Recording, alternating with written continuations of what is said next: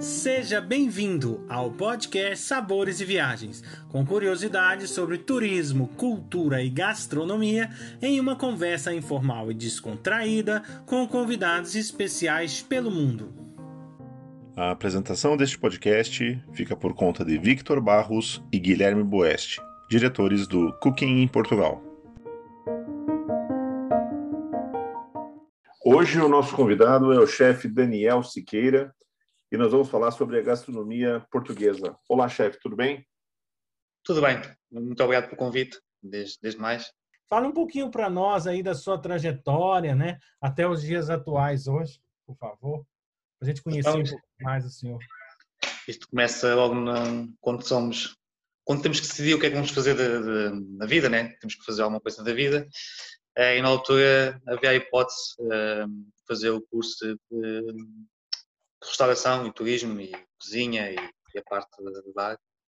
Uh, e na altura que, que, foi, há cerca de uns anos atrás, um, houve aquele chamado aquele boom da gastronomia cá em Portugal, uh, quase como era ser moda ser chefe de cozinha. Imagina quando formamos, não somos chefes de cozinha, formamos para ser cozinheiros e, e bons profissionais.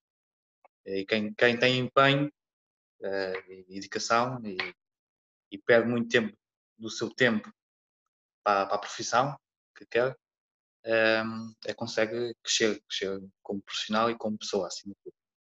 Um, fiz o curso de, na Escola de Turismo de Portugal, o curso de 3 anos.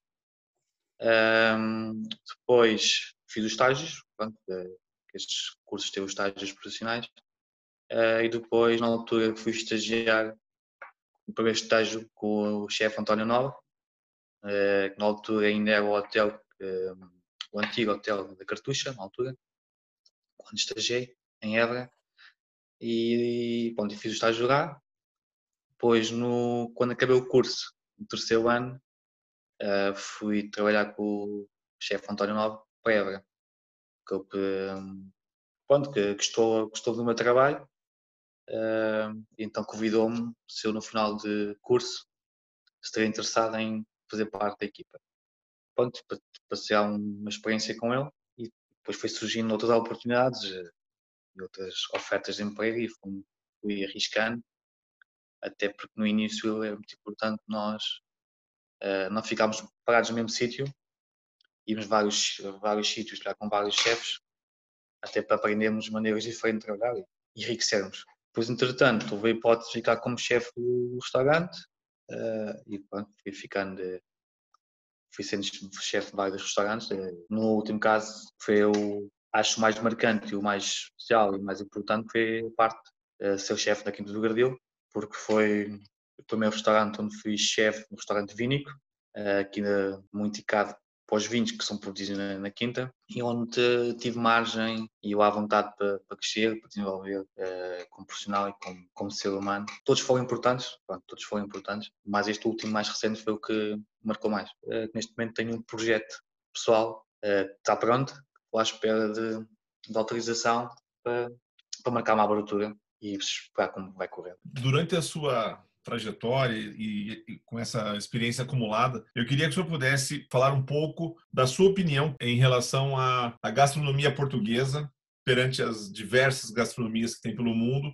O que que para o senhor marca mais, destaca mais e que representa bem a gastronomia portuguesa? A gastronomia portuguesa um, tem um marco que é a parte do produto. Acho que a parte da matéria do produto em si, acho que é muito marcante de norte a sul temos produtos eh, regionais, eh, produtos endógenos eh, que são que fazem muita diferença na gastronomia.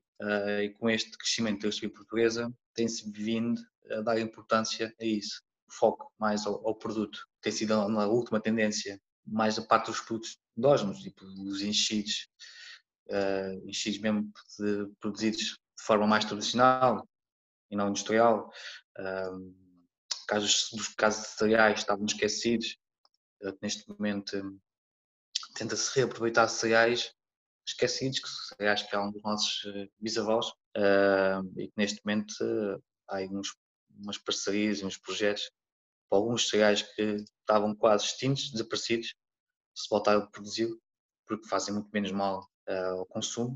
Uh, não têm alterações feitas geneticamente, uh, são produzem menos, mas têm outro sabor, têm outra qualidade de produto e marcam a diferença. E a gastronomia portuguesa é muito marcada pela qualidade do produto. Nós, uh, norte a sul, queijo, então não se fala, né? De, a França tem, é conhecida por para a parte dos queijos, tem queijos fantásticos, mas também nós temos queijos do outro mundo, temos enchidos também fantásticos, temos cereais, batatas doces, uh, parte de legumes, conseguimos ter, Portugal também é um país uh, bom para produzir, a parte da agricultura, tem um bom clima, uh, conseguimos ter muitos produtos o ano todo, uh, frescos, produtos de época, uh, isso faz, faz a diferença da gastronomia. E depois temos uma história né, nos de gastronomia, né, norte-sul, pratos uh, por todo o tipo de gostos. Quando os estrangeiros vêm cá, não querem outra coisa, né? Porque ficam, ficam encantados. E, e, nós, acho que na fase inicial não demos muito valor, mas acho que soubemos corrigir essa parte e aproveitar mais uh, a gastronomia portuguesa de raiz, que é dando-lhe um toque diferente de, na parte de confecção e técnicas de confecção e de apresentação do produto, uh, mas soubemos os valorizar, demos valor. Isso é que marcou a diferença, uh, no meu ver. E, e o senhor comentou já aí um pouquinho, né? Dessa, dessa questão do, dos clientes internacionais e tal, né? Como é que se consegue fazer essa fusão, né? Entre a cozinha genuinamente portuguesa, né? Regional, com essa cozinha internacional, né? A gente que né, já teve aí no, no, na quinta, né, do Gradil, né, a gente a gente sente essa, né, e, e, e, esses dois trabalhos aí em conjunto, né? Você podia falar para nós um pouquinho aí onde que salta a criatividade, isso vem das suas origens e tal, até chegar a essa essa fusão. Claro que muita tem muita experiência agregada aí, né, muita formação, mas enfim, a, a parte, né, intrínseca assim do, do ser da gente em desenvolver isso se pudesse falar um pouquinho para nós, seria interessante todas as coisas que nós criamos e desenvolvemos e que apresentamos ao, ao, ao cliente, muitas delas sofreram vários testes e várias experiências até chegar ao resultado final. Nem todas as experiências e testes correm bem e é preciso corrigir e melhorar e, e aprender. E assim é que se aprende, às vezes temos que, temos que errar às vezes para se poder aprender. Um, e é essa que a gente faz, é essa parte. A outra parte, quem vem a Portugal visita uma, uma quinta de vinhos para provar os nossos vinhos, também procura produtos que sejam nossos. Um, procuram muito o que é, que é nosso. No caso, nós apresentamos já um queijo, que é um, que é já o queijo da Massuça, que é muito conhecido, o Sr. Adolfo, de Cinzas. Um, é um queijo que a gente que nós fazemos o mínimo possível para não estragar o produto e apresentá-lo o mais genuinamente possível e é que faz a diferença. É a qualidade, vamos à, à qualidade do produto. Se a gente respeitarmos a qualidade do produto, conseguimos um bom resultado final. Um, depois tentamos ir buscar alguns produtos que são usados, se preciso, em outros países, no caso de França, coisas assim, mas apresentar a nossa maneira. Algum, nós tínhamos já o peito de pato bagaseado, né? Um, no caso, usávamos o, o puré, o que usávamos especiarias. As especiarias está muito mais usado aí para, norte, norte da África, a parte das especiarias, o pato um bocadinho para a França, o caso do, Margaret Pat, e depois uh, colávamos normalmente, fazíamos uma redução de citrinos, uh, somos ricos no lugar da parte dos citrinos, aproveitamos essa parte, aproveitávamos a parte da batata doce da Algejudo uh, e dávamos um toque de especiarias do norte e buscar um produto muito conhecido, que cá muitos restaurantes têm, mas tive um bocadinho que gastronomia, neste caso francês. E fazemos assim uma fusão de, de produtos. Citrinos do Algarve, especiarias norte de, de África, e o caso do, do Pat, francês. Uh, e pronto, e, e às vezes teve, teve, um, teve um, foi sempre um prato de sucesso da carta e que, que sempre manteve-se na, na carta. Esse é um dos exemplos a combinação, né, a harmonização, né, tem que ser uma harmonização e não uma competição, né? O vinho não tem que ser melhor que os pratos e os pratos tem que ser melhor o vinho. A pessoa tem que sair lá só lembrando dos pratos ou só lembrando dos vinhos. Tem que sair com a combinação toda. Aí o senhor estando aí num restaurante vínico, né? Creio eu que isso ainda seja mais desafiante, né?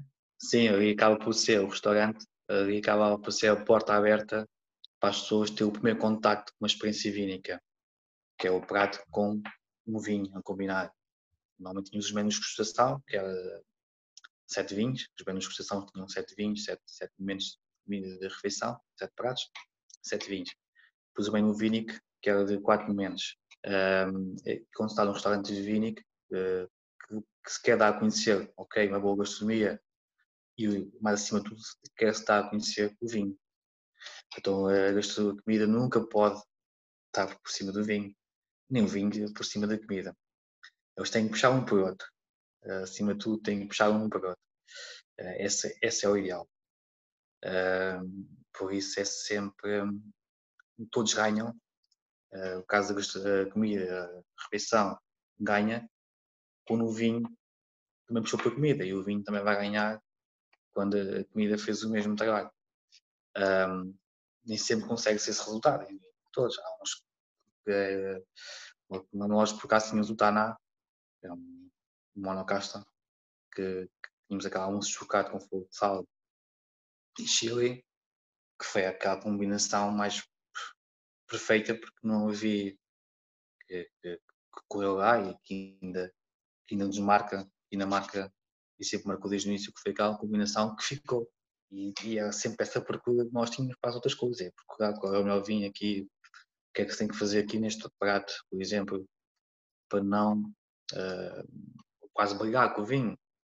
Às vezes é preciso cortar um bocado a especiaria, é preciso cortar um bocado de mel, preciso cortar um bocado ali das ervas aromáticas, uh, cortar os coentros, cortar, cortar uma série de coisas que é para, a comida não estar acima do, do, do vinho, porque se quer que eles estejam ao mesmo nível quando se fala de gastronomia portuguesa, é, a fama é tão grande dos doces conventuais, né, que eu gostaria também da sua opinião sobre essa parte doce de Portugal. O senhor, como chefe, provavelmente já deve ter feito diversas experiências assim. Nós temos uma parte muito rica de doces conventuais, né? porque na altura gastava-se muitas claras de ovo para fazer a filtração dos vinhos e era necessário gastar as gemas de ovo em alguma coisa. Daí surgiu os doces conventuais, que foram nos conventos tiveram que reaproveitar as gemas, daí norte, norte a sul, tudo que é doces conventuais está muito ligado à gema de ovo e ao ponto de açúcar. Os ovos moles, fios de ovos, etc. Pudins. Um, minha, a minha área mais forte não é na parte de pastelaria, nunca foi bem a minha, fui sempre mais para a parte de peixe, carne do que pastelaria, mas gosto muito da parte dos outros comentários. Ah, nós tínhamos já um eh, na quinta, que gente chamava o pudim, o pudim dos monges, eh, que é um, pudim conventual, que é ali de, de Alcobaça, pronto, é o pudim de Alcobaça, que é muito típico ali da, da região, e como fazia todo o sentido, a gente temos produtos da região e, e da zona, tínhamos esse, esse tinha muito a ver ali com, com a história ali de, do oeste, ali de Alcobaça. Mas eu não queria sair daqui sem, sem que o senhor falasse um pouquinho da experiência que o senhor teve no Brasil, né? A gente que acompanha aí suas redes sociais, né? Verificando que o senhor já teve aí no, no Brasil, falar um pouquinho para nós aí o que que isso, mais assim no sentido o que que enriqueceu, né, para o senhor assim, né, talvez conhecer um pouco da nossa gastronomia, né, da nossa cultura, se isso agregou algum valor aí no, no que está por vir aí nos próximos, né, nos próximos Não. projetos e ideias aí do chefe. No, no Brasil foi um, foi, um, foi um desafio de um colega que faz da empresa, que é a exportação, que faz o mercado do Brasil, que é o, o que e ele desafiou-me se eu queria acompanhá-lo uns dias ao Brasil, principalmente em Salvador, fui em Salvador, uh, visitar alguns restaurantes e conhecer um pouco da gastronomia de alguns restaurantes e até fizemos um jantar vínico no restaurante do, do chefe, uh, fizemos um restaurante vínico Uh, fiz dois momentos, o chefe do chefe fez uh, outros dois momentos. Foi uma experiência uh, maravilhosa. A única questão é que estive lá cinco dias, cinco dias não chega a nada. Como havia tanta coisa marcada para se fazer, tantas visitas, que acaba, acabava por ser levantado contávamos, uh, saímos do hotel às nove da manhã e chegávamos uma, duas da manhã todos os dias uh, para tentar visitar o número, o maior número de casas que, nesse caso, vendiam o vinho aqui da, da empresa uh, e tentámos visitar o maior número de casas possíveis. Conseguimos nesses cinco dias, visto que, que, mesmo assim dentro de Salvador grandes distâncias e muito tempo de viagens, uh, não nos chegou para, para muito. Visitámos algumas casas, fizemos este jantar vínico, onde tentámos misturar alguns produtos uh, portugueses, no caso usámos o bacalhau, no bacalhau seco, usámos os pratos, uh, e depois tentámos usar a parte também alguns produtos aí do Brasil, uh, milhos, parte dos cereais e frutícolas, frutas, tentámos perceber que na altura que havia lá e tentámos usar ao máximo mostrar a parte dos vários produtos. Um, foi um jantar que teve casa cheia, uh, correu meu pai muito tempo antes, tinha logo as marcações esgotadas. Uh, depois visitei mais uns, uns, uns espaços onde tentei dar algum apoio e passar alguma, alguma informação tipo, do como fazíamos cá para acompanhar os, os determinados vinhos, mas o tempo eh, não deu para mim, foi curto. Porque acho que tive, quando fui embora, eh, pronto, ficou feia a saudade e a vontade de voltar, porque fomos muito bem recebidos e esse é enriquecedor. Né, hoje o senhor lidera aí uma cozinha, né, mas também já foi liderado e os, quando o senhor o senhor teve inspirações e hoje o senhor inspira alguns, né? Então eu queria saber um pouquinho assim, quais foram as inspirações, né, que o senhor teve, assim, alguns né, alguns chefes assim que te, né, ou, ou que o senhor teve contato, ou pelo menos que o senhor conhece o trabalho se inspirou no trabalho deles, né? E também um pouquinho do inverso, né? Hoje o senhor como chefe liderando uma equipe, né? Como é que o senhor transmite isso para os seus, né? O, o, o, toda a sua equipe da cozinha, né? E como que é com essa sinergia, né? Como é que essa sinergia acontece? Como é que o senhor sente nesse, nesse papel, né? Hoje aí de inspirador. Pronto, eu acho que o primeiro chefe que marca é sempre aquele primeiro contacto que se tem. O primeiro chefe que se tem acabou por ser o primeiro estágio, não foi muito bem recebido, uh, onde ensinava muito, que acaba por ser com o chefe António Nobre, uh, que também tem agora um restaurante que é o do Gustar em, em Lisboa. Acaba por marcar, porque quando foi o primeiro estágio, foi a primeira experiência, foi o primeiro impacto, e marca sempre, a primeira experiência acho que fica sempre marcado. Depois, como fiz várias parcerias, várias uh, com, com António Alexandre, chefe uh, executivo do, do Marriott, em Lisboa, onde fizemos muitos, muitos jantares, desde notas soltas, que uns jantares que há vínicos, que há acompanhados com música, e depois mais tarde, aqui na Quinta do Brasil, fizemos vários jantares com alguns chefes. Uh, fiz um jantar com o meu chefe António Alexandre e depois fizemos um, jantar que chamava de Quinto Elemento. Quinto Elemento é o caso demos o quinto elemento ao vinho, uh, porque estávamos na Quinta Brasil, né? tínhamos o elemento vinho, então dissemos que o, quinto elemento era o vinho. Tínhamos a terra, o, o fogo, o ar, uh, a água e depois tínhamos o, o vinho. Uh, portanto, António Alexandre acabou por ser o outro chefe que, que, que marcou e que e espero que voltar a fazer mais jantares uh, vínicos e prestação com ele. E é, acho que vamos fazer,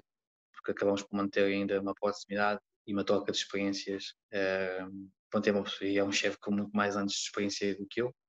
Ele deve ter pai 30 anos de carreira, eu tenho pai 10.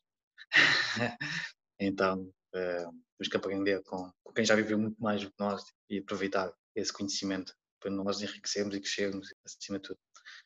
Depois a mensagem que eu tento passar à equipa, que acima de tudo é respeitar o produto que trabalhamos, temos que respeitar o produto, temos que gostar mesmo do que fazemos. Um, e acima de tudo o cliente que, que, se senta no restaurante tem que ser se realizado, um, tem que ser no fim pagar e querer voltar e, e, pensar quando sai daquela porta da experiência que teve. E nós temos que fazer de maneira que dá uma experiência única a cada cliente. Esse é o fundamental, é trabalhar e gostar do que faz. Agradeço muito pela sua participação e é sempre bom ver, né, que cada vez mais, né, existem muitos chefes portugueses que desenvolvem e têm essa criatividade e que fazem com que essa gastronomia cada vez é, seja melhor, né, chefe? Eu é que agradeço, muito obrigado pelo, pelo convite. Muito obrigado, chefe Daniel Siqueira, por nos levar nesta viagem gastronômica e cultural para Portugal. Convido a todos para o nosso próximo podcast Sabores e Viagens, com a presença especial do Jean Bueno, que irá nos falar sobre cultura e gastronomia dos Emirados Árabes Unidos. Acompanhe também todas as novidades que vêm por aí. Basta digitar Cooking Portugal nos canais do Instagram, Facebook e YouTube. Esperamos vocês!